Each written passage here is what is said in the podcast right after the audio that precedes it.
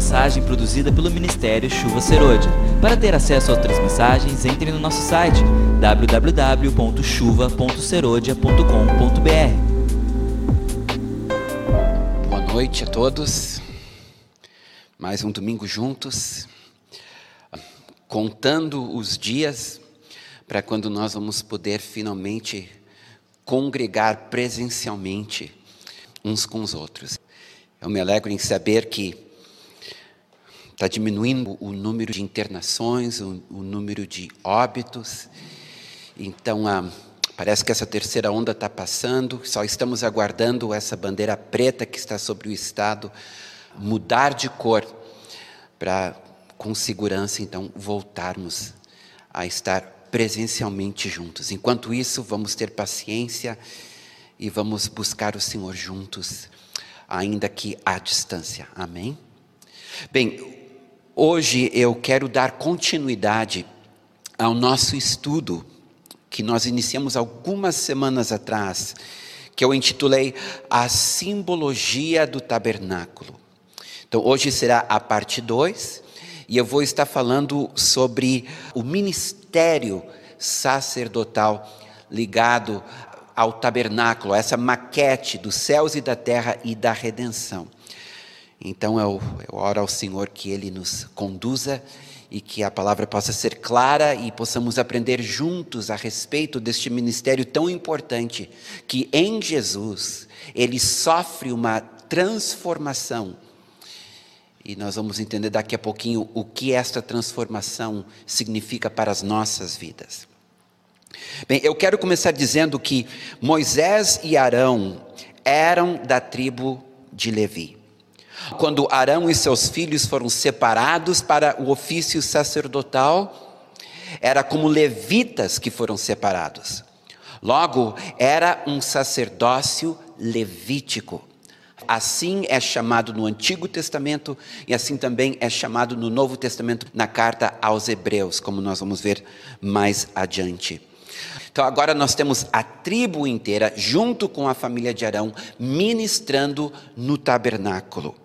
Mas vem a pergunta: por que, que a tribo de Levi foi escolhida para servir o Senhor no tabernáculo? Por que esta tribo e não outra? Bem, vocês vão ver que a história ainda é mais complexa do que apenas decidir qual tribo iria servir o Senhor no tabernáculo. Diz em Êxodo, capítulo 19, versículos 5 e 6: Agora, pois, se diligentemente ouvirdes a minha voz e guardardes a minha aliança, então, tu vê que há um condicional aqui, então sereis a minha propriedade peculiar dentre todos os povos porque toda a terra é minha. Vós me sereis reino de sacerdotes e nação santa. São estas as palavras que falarás aos filhos de Israel. Só um pouquinho. O que nós estamos lendo aqui não é a separação de uma tribo, mas a separação de uma nação para servir o Senhor. O plano divino original, portanto, era um reino de sacerdotes e não uma tribo sacerdotal. Deus queria era uma nação santa. Santificar qualquer coisa que seja significa separar, consagrar ou dedicar a Deus e ao seu serviço. Logo, o tabernáculo era santo porque ele havia sido consagrado, dedicado a Deus para a sua habitação. A mobília e os utensílios do tabernáculo eram sagrados porque haviam sido dedicados e consagrados ao serviço do santuário. O povo, portanto, era santo porque escolhido para servir exclusivamente o Senhor. Quando o povo de Israel deixou o Egito, o Senhor os reclamou para seu serviço, como seu povo santo. Ele mandou Moisés dizer a Faraó: Deixa ir o meu povo, para que me sirva. um povo, portanto, sacerdotal. Libertados de sua dura escravidão, os filhos de Israel estavam agora a serviço do Senhor, um povo santo que deveria ser zeloso de boas obras. É importante nós identificarmos aqui, na história do Êxodo, do povo de Israel, que a libertação do jugo dos egípcios era para que o povo pudesse ser livre para servir o Senhor de forma santificada, de forma consagrada. A libertação era para o serviço ao Senhor. E esta foi a aliança que ele fez com o povo de Israel. Foi isso que ele falou em Êxodo 19: Se diligentemente ouvirdes a minha voz, se guardardes a minha aliança, então sereis a minha propriedade peculiar, um reino de sacerdotes, uma nação santa. Mas então algo deu terrivelmente errado. Diz em Deuteronômio capítulo 10, versículos 1, 4, 8 e 9. Naquele tempo me disse o Senhor: lavra duas tábuas de pedra como as primeiras, e sobe a mim ao monte e faze uma arca de madeira. Então escreveu o Senhor nas tábuas, segundo a primeira escritura, os dez mandamentos que ele vos falara no dia da congregação, no monte, no meio do fogo. E o Senhor os deu a mim. Por esse mesmo tempo, o Senhor separou a tribo de Levi para levar a arca da aliança do Senhor, para estar diante do Senhor para o servir e para abençoar em seu nome até o dia de hoje. Pelo que Levi não tem parte nem herança com seus irmãos, o Senhor é a sua herança, como o Senhor teu Deus lhe tem prometido. O que, que aconteceu aqui?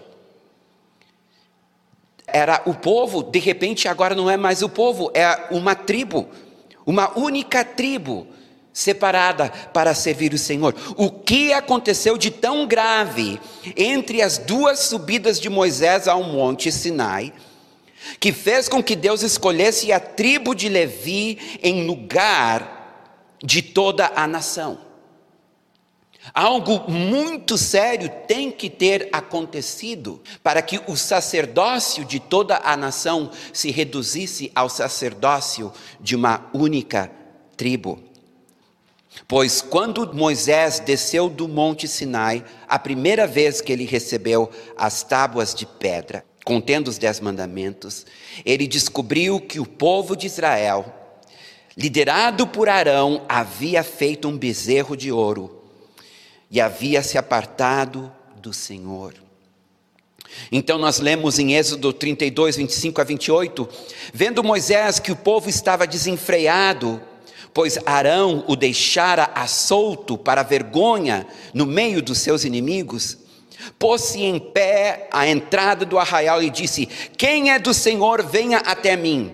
Então se ajuntaram a ele todos os filhos de Levi, os quais disse: Assim diz o Senhor, o Deus de Israel: cada um cinja a espada sobre o lado Passai e tornai a passar pelo arraial, de porta em porta, e mate cada um a seu irmão, cada um a seu amigo, e cada um a seu vizinho.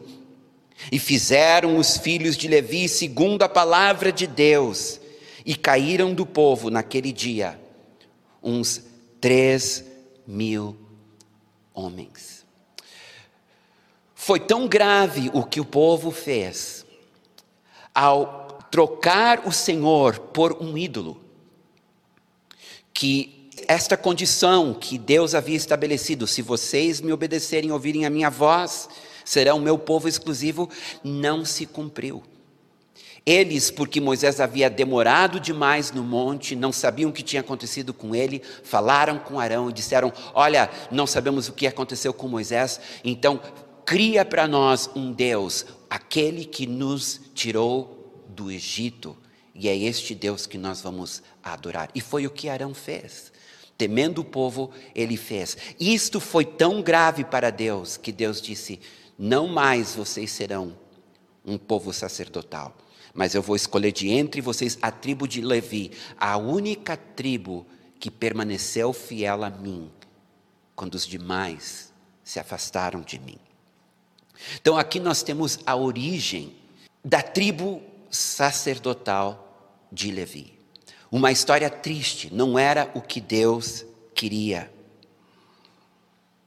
Mas o que torna este evento ainda mais extraordinário é a história do patriarca Levi. Ao profetizar sobre a vida dele, seu pai Jacó profere uma maldição sobre ele e sobre o seu irmão. Escutem só o que Jacó diz para Simeão e Levi. Isso está em Gênesis 49, 5 a 7. Simeão e Levi são irmãos, as suas espadas são instrumentos de violência. Que a minha alma não entre no conselho deles, que a minha glória não participe do seu agrupamento, porque no seu furor mataram homens, e na sua vontade perversa mutilaram touros. Maldito seja o seu furor, pois era forte, e maldito seja a sua ira, pois era intensa. Eu os dividirei em Jacó e os espalharei em Israel. A violência referida aqui é a destruição de Siquém, pois Simeão e Levi eram irmãos, eles tinham uma irmã chamada Diná. Diná, querendo conhecer as meninas das redondezas, acabou se namorando de Siquém, o príncipe desta cidade que carregava o seu nome. E ele acabou seduzindo ela e violentando ela. Quando Simeão e Levi ficaram sabendo disso, eles entraram em acordo com o príncipe, pois ele desejava muito casar com Diná, e perguntou o que, que ele podia fazer. Então Simeão e Levi disseram: Olha, se vocês, todos os homens, se circuncidarem e entrarem em aliança conosco e com nosso Deus por meio da circuncisão, então nós daremos a nossa irmã a ti como esposa. Pois então o príncipe, junto com o seu pai, conversaram com os demais homens, convenceram eles a se circuncidarem. E aqui eu vou ler um pedaço do relato do que acontece em seguida. Gênesis capítulo 34, versículos 25 a 27. Ao terceiro dia, quando os homens sentiam mais forte a dor, dois filhos de Jacó, Simeão e Levi, irmãos de Diná, tomaram cada um a sua espada, entraram inesperadamente na cidade e mataram os homens todos. Passaram também ao fio da espada a Amor e a seu filho Siquém. Tomaram a Diná da casa de Siquém e saíram. Sobrevieram os filhos de Jacó aos mortos e saquearam a cidade, porque a sua irmã fora violada. Foi tão grave o que Simeão e Levi fizeram, que quando Jacó, no seu leito de morte, estava abençoando os seus doze filhos, Deus o impediu de abençoar Simeão e Levi. Pelo contrário, ele os amaldiçoou, dizendo: Eu vou dispersá-los entre as demais tribos. No caso de Simeão, a sua dispersão ocorreu quando ele foi absorvido pela tribo de Judá. Olha o que diz Josué 19:1. Saiu a segunda sorte a Simeão, a tribo dos filhos de Simeão, segundo as suas famílias.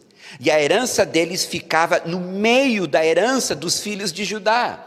Ou seja, Simeão, ao invés de herdar terras, como as demais tribos, eles tiveram que ter a sua sorte, a sua porção no meio da tribo de Judá.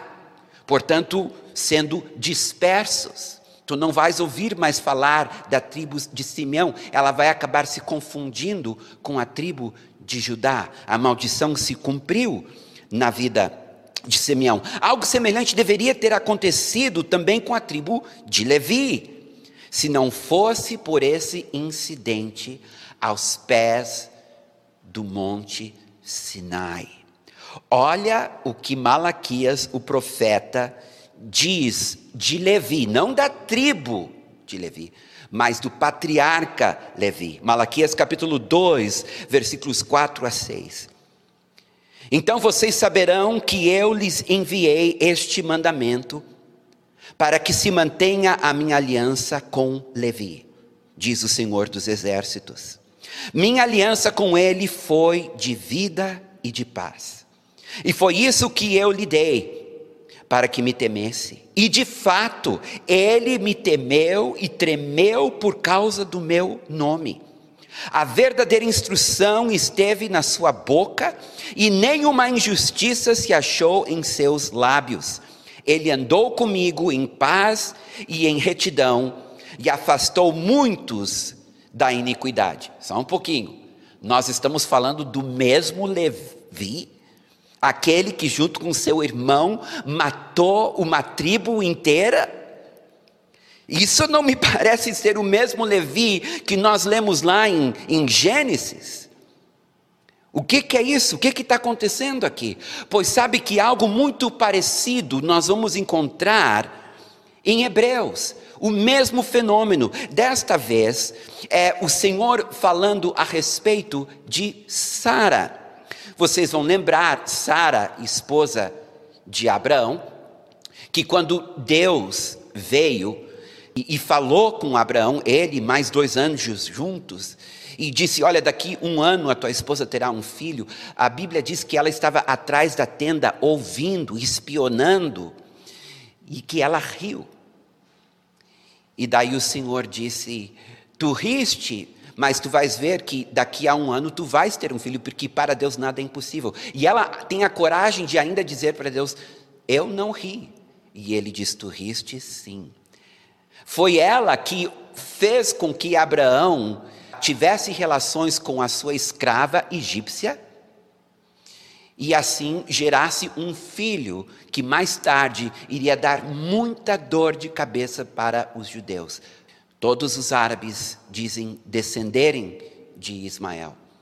E nós temos então a religião muçulmana, e hoje Israel está rodeada de inimigos. Tudo porque Sara cansou de esperar, então convenceu seu marido a ter um filho com a sua escrava, uma prática que era costume naquela região. Esta mesma Sara, que depois, quando o filho de Agar, a egípcia, cresceu e começou a disputar com o filho dela, ela mandou a mulher embora junto com a criança para morrer. Esta mesma Sara em Hebreus, capítulo 11, versículo 11, é isso que o Espírito de Deus diz dela. Pela fé também, a própria Sara recebeu poder para ser mãe, não obstante o avançado de sua idade, pois teve por fiel aquele que lhe havia feito a promessa.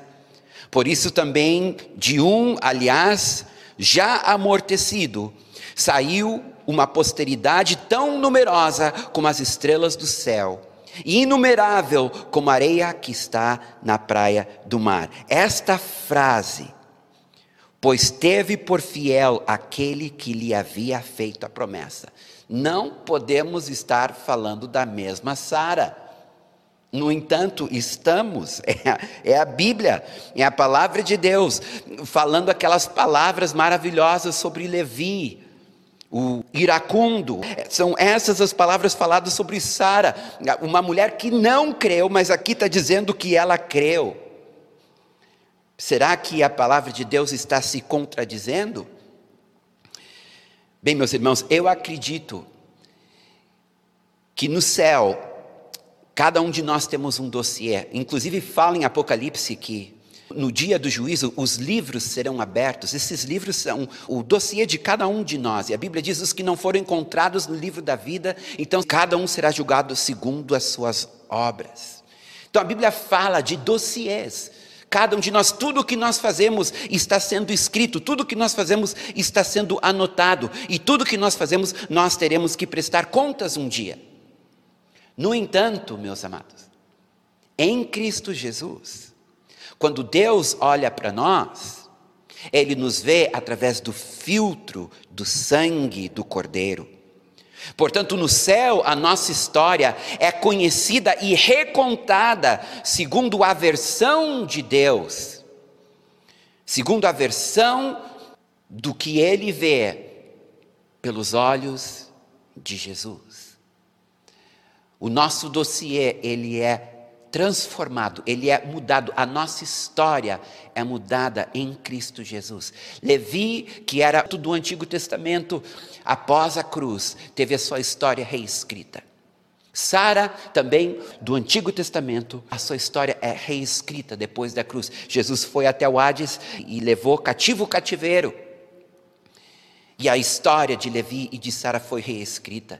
E isso para mim é muito encorajador, porque eu sou uma pessoa que tenho esse hábito terrível de reviver os meus erros do passado. Eu não sei quantos de vocês são assim, mas volta e meia eu lembro das decisões erradas, das escolhas erradas, dos pecados que eu cometi, coisas que às vezes eu ainda estou colhendo frutos hoje por causa dessas escolhas e essas decisões.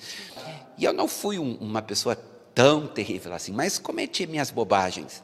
Talvez tenha alguém me ouvindo que cometeu alguns erros bem sérios, alguns pecados bem graves. Pois eu quero te dizer que em Cristo Jesus a tua história é reescrita. O teu dossiê, as folhas são arrancadas e algo novo é escrito. Porque Deus te vê através do sangue do Cordeiro e a justiça de Jesus se torna a tua justiça. Isso para mim, meus irmãos, é um motivo de encorajamento, eu espero que seja para vocês também. Não olha mais para trás. Olha para frente. Porque tu és uma nova criatura em Cristo Jesus. Tudo se fez novo em Cristo Jesus. Os teus pecados foram lançados para o mais profundo dos mares. O mais longe, assim como o norte é do sul, o leste é do oeste, assim Deus se distancia dos nossos erros por causa de Jesus. E somente em Jesus.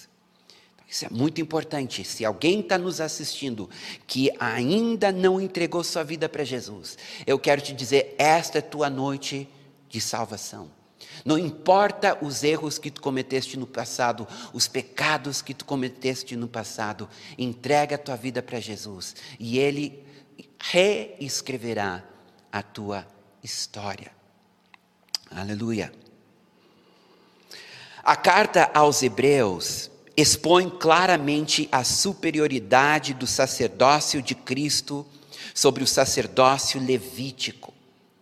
E apresenta o caráter definitivo e totalmente eficaz do sacrifício de Jesus na cruz. O que eu vou ler para vocês agora é a troca da guarda, por assim dizer. Vai haver uma troca de sacerdócio. Porque enquanto havia o sacerdócio levítico, somente os sacerdotes levíticos podiam ministrar ao Senhor. Nem mesmo Jesus poderia entrar no Santo dos Santos, porque ele era da tribo de Judá. Então, o que Deus faz? Deus muda o sacerdócio. Em vez da ordem de Arão, ele coloca Jesus na ordem de Melquisedeque, um outro sacerdócio, muito mais antigo do que o sacerdócio de Arão. Quem não sabe, ah, em Gênesis, Abraão, ao socorrer o seu sobrinho Ló, ele batalha contra alguns reis que haviam atacado Sodoma e Gomorra. E quando ele ganha a batalha, vem um rei chamado Melquisedeque. E a Bíblia diz que ele era rei e sacerdote do Deus Altíssimo. E ele reinava em Jerusalém. Então ele vem até Abraão, ele abençoa Abraão, Abraão dá os seus dízimos a Melquisedeque, porque ele era sumo sacerdote do Deus Altíssimo. Pois Deus diz: "O meu filho Jesus, ele não pode ser da ordem dos sacerdotes de Levi, porque ele é da tribo de Judá. Então, eu o colocarei debaixo da ordem sacerdotal de Melquisedeque. Então, a igreja não está debaixo da ordem do sacerdócio levítico, mas sim debaixo da ordem do sacerdócio de Melquisedeque. Vamos ler. Hebreus capítulo 7, versículos 11 a 15. Se, portanto, a perfeição houvera sido mediante o sacerdócio levítico, pois nele baseado o povo recebeu a lei, ou seja, os dez mandamentos, que necessidade haveria ainda de que se levantasse outro sacerdote, segundo a ordem de Melquisedeque, e que não fosse contado segundo a ordem de Arão? Pois quando se muda o sacerdócio, necessariamente há também mudança de lei. Porque aquele de quem são ditas estas coisas, falando de Jesus, pertence a outra tribo da qual ninguém prestou serviço ao altar, pois é evidente que o nosso Senhor procedeu de Judá, tribo a qual Moisés nunca atribuiu sacerdotes. Então, em Cristo é restaurado o sacerdócio de todo o povo, aquele sacerdócio que havia sido perdido no pé do Monte Sinai, quando o povo substituiu Deus por um ídolo. Aquele sacerdócio de todo o povo em Cristo Jesus agora é restaurado. Não mais segundo a ordem de Arão, mas agora segundo a ordem de Melquisedeque.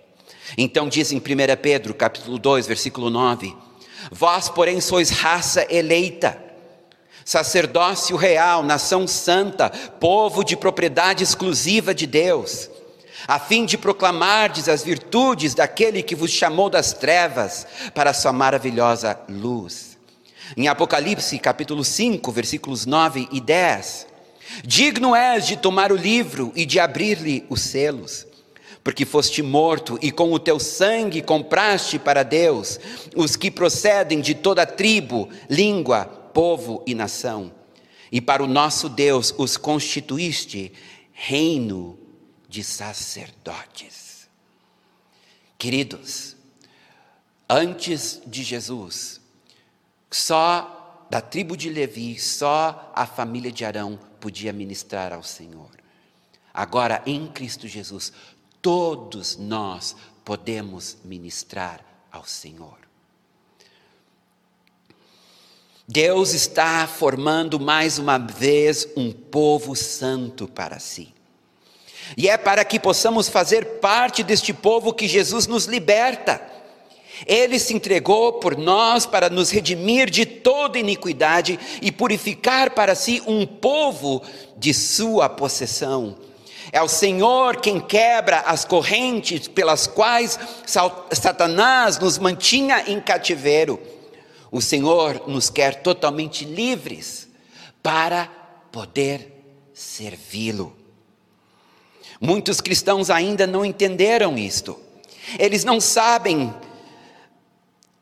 que o propósito de sua libertação é para que possam ser santificados, consagrados, separados para o uso exclusivo de Deus, para a sua glória. Então, são salvos, mas fazem uso da sua liberdade para atender aos anseios e desejos e sonhos da sua própria carne, satisfazendo a sua carne, ao invés de satisfazer o seu Senhor. Nós somos libertos, amados, para podermos ministrar ao Senhor e não para continuarmos vivendo para nós mesmos. Sabe, um ensinamento que faz tempo que eu não ouço mais é aquele que fala da negação do eu, de carregar a sua cruz, de estar disposto a morrer por Jesus. Eu vejo uma geração aqui no Ocidente cheia do eu, individualista, egoísta, humanista que esqueceu o preço que foi pago para que pudéssemos exercer o nosso sacerdócio, segundo a ordem de Melquisedeque.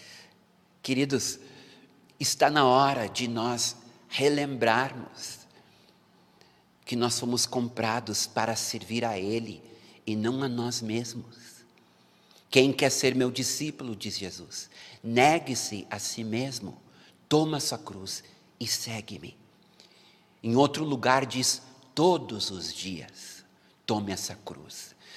Paulo chega a dizer: Eu morro todos os dias. É assim que o sacerdócio, segundo Melquisedeque, é exercido. Este é o nosso chamado.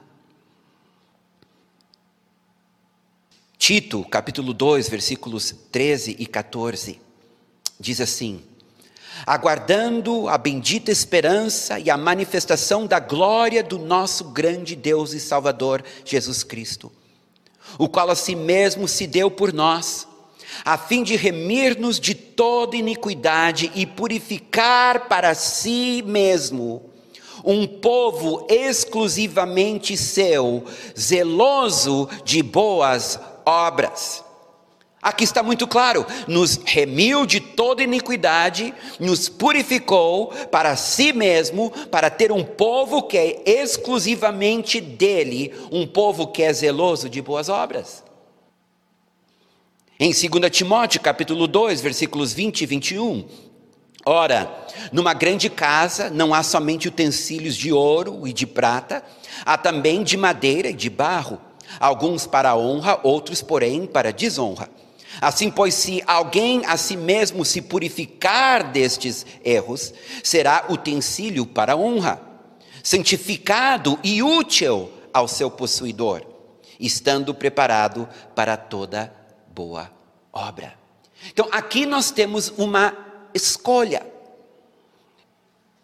Nós podemos, a partir de hoje, decidir ser um vaso de honra, santificado, separado para Deus, ou continuarmos sendo um vaso de barro, que não tem utilidade para o reino, porque estamos tão envolvidos com as coisas deste mundo, que o Senhor não pode nos usar.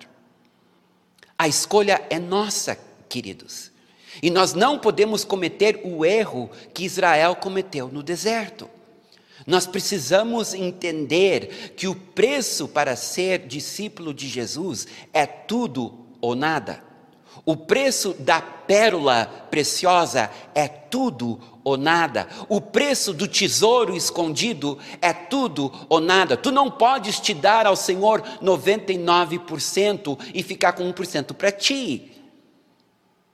Eu acredito que muitos de nós, o Senhor quer nos usar mais, o Senhor quer nos abençoar mais, o Senhor quer compartilhar o seu coração, o Senhor quer mostrar o que Ele quer realizar, Ele quer nos usar não para a nossa glória, mas para a Sua glória e o seu louvor. Ele tem um destino para cada um de nós, Ele tem um propósito para cada um de nós, mas esse destino e este propósito depende do nosso livre-arbítrio, da nossa escolha de servi-lo ou não. Por isso que Jesus, em certo lugar, falando do discipulado, falando desta consagração, ele conta do rei que vai para a guerra mas precisa calcular o preço se com o seu exército ele consegue vencer o outro exército. Ou aquele que vai construir um prédio, se ele tem recursos para começar e concluir aquele prédio, para ele não ter que parar pela metade e passar vergonha.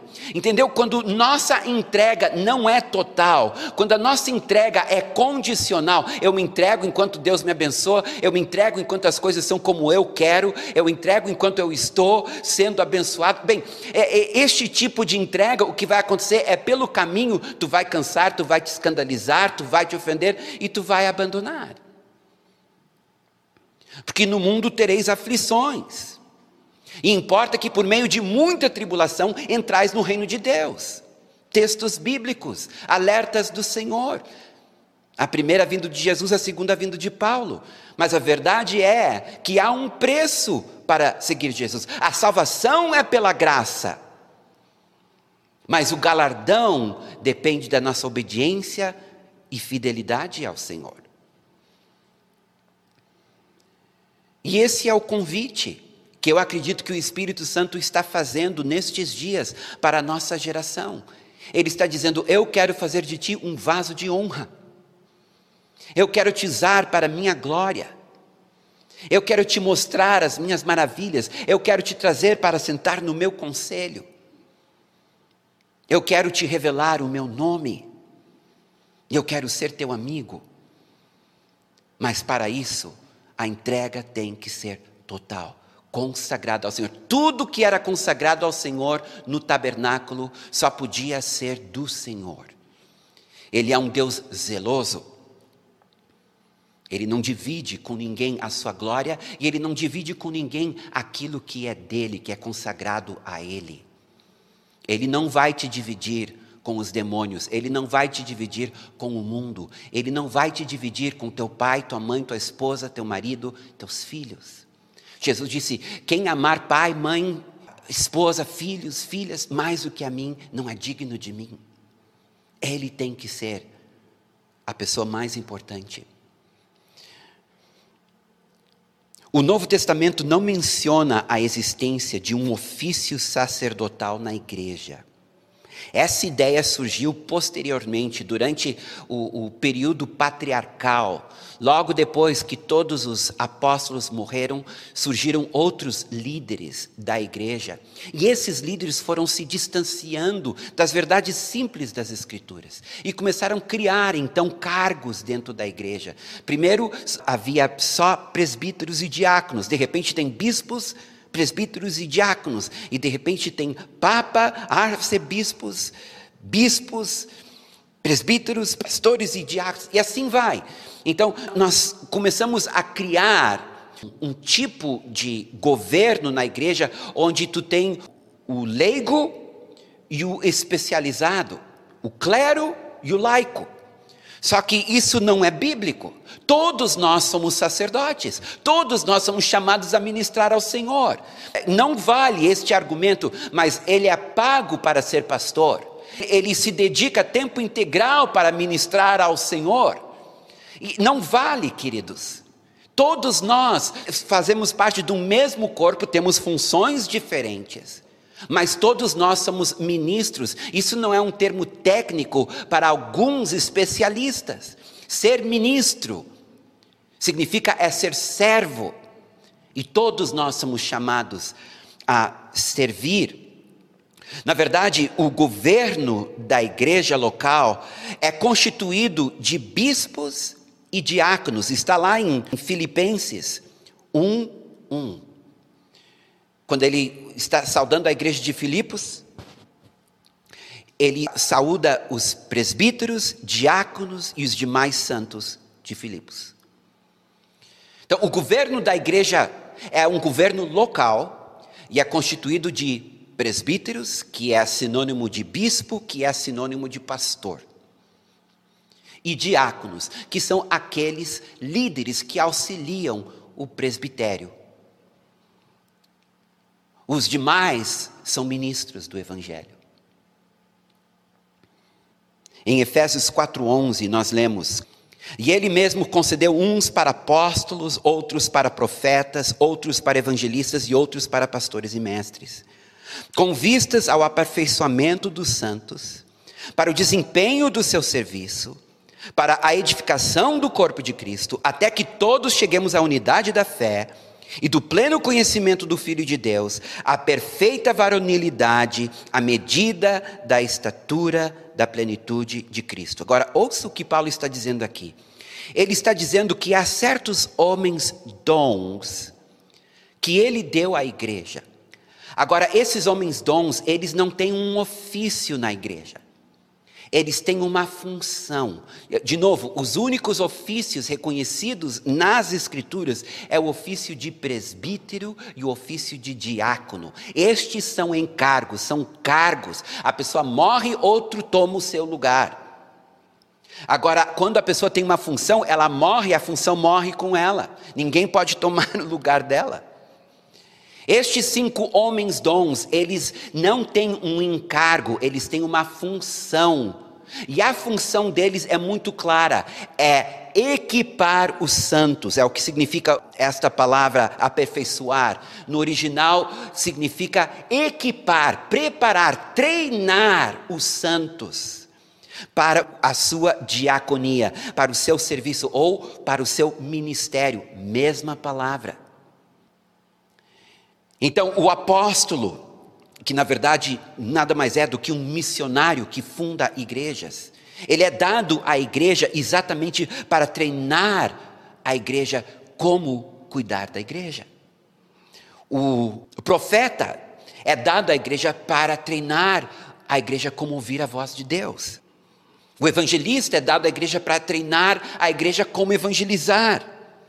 O pastor é dado à igreja para ensinar como cuidar de vidas. E o mestre é dado à igreja para ensinar como estudar as Escrituras. Veja bem, são pessoas que são dadas como professores para treinar a igreja a se mover nestas realidades, não para fazer no lugar da igreja.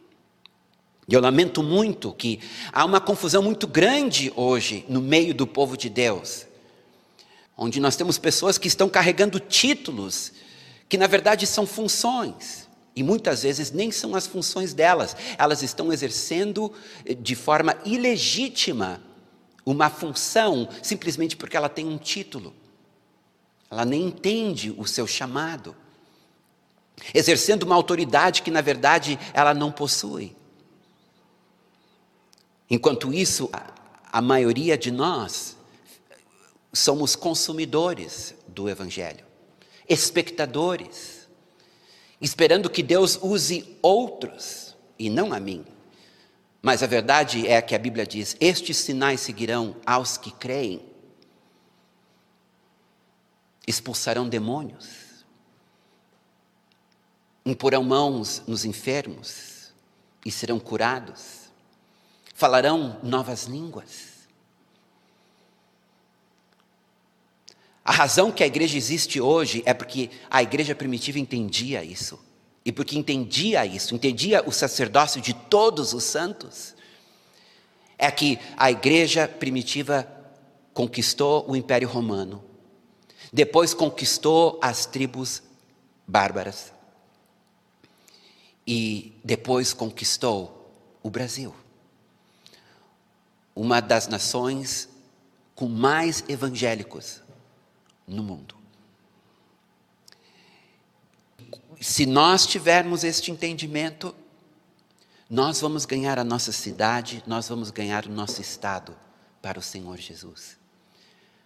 Mas precisamos entender: Deus não tem uma elite, Ele apenas tem um povo que tem Jesus como cabeça. E todos nós somos chamados a avançar o reino, a conquistar essa terra para Jesus Cristo, com os dons e talentos que Ele nos deu. Ninguém aqui deve enterrar o seu talento, mas todos devem multiplicar os seus talentos, para a glória de Jesus. Esta é uma mensagem produzida pelo Ministério Chuva Serôdia. Para ter acesso a outras mensagens, entre no nosso site www.chuva.serodia.com.br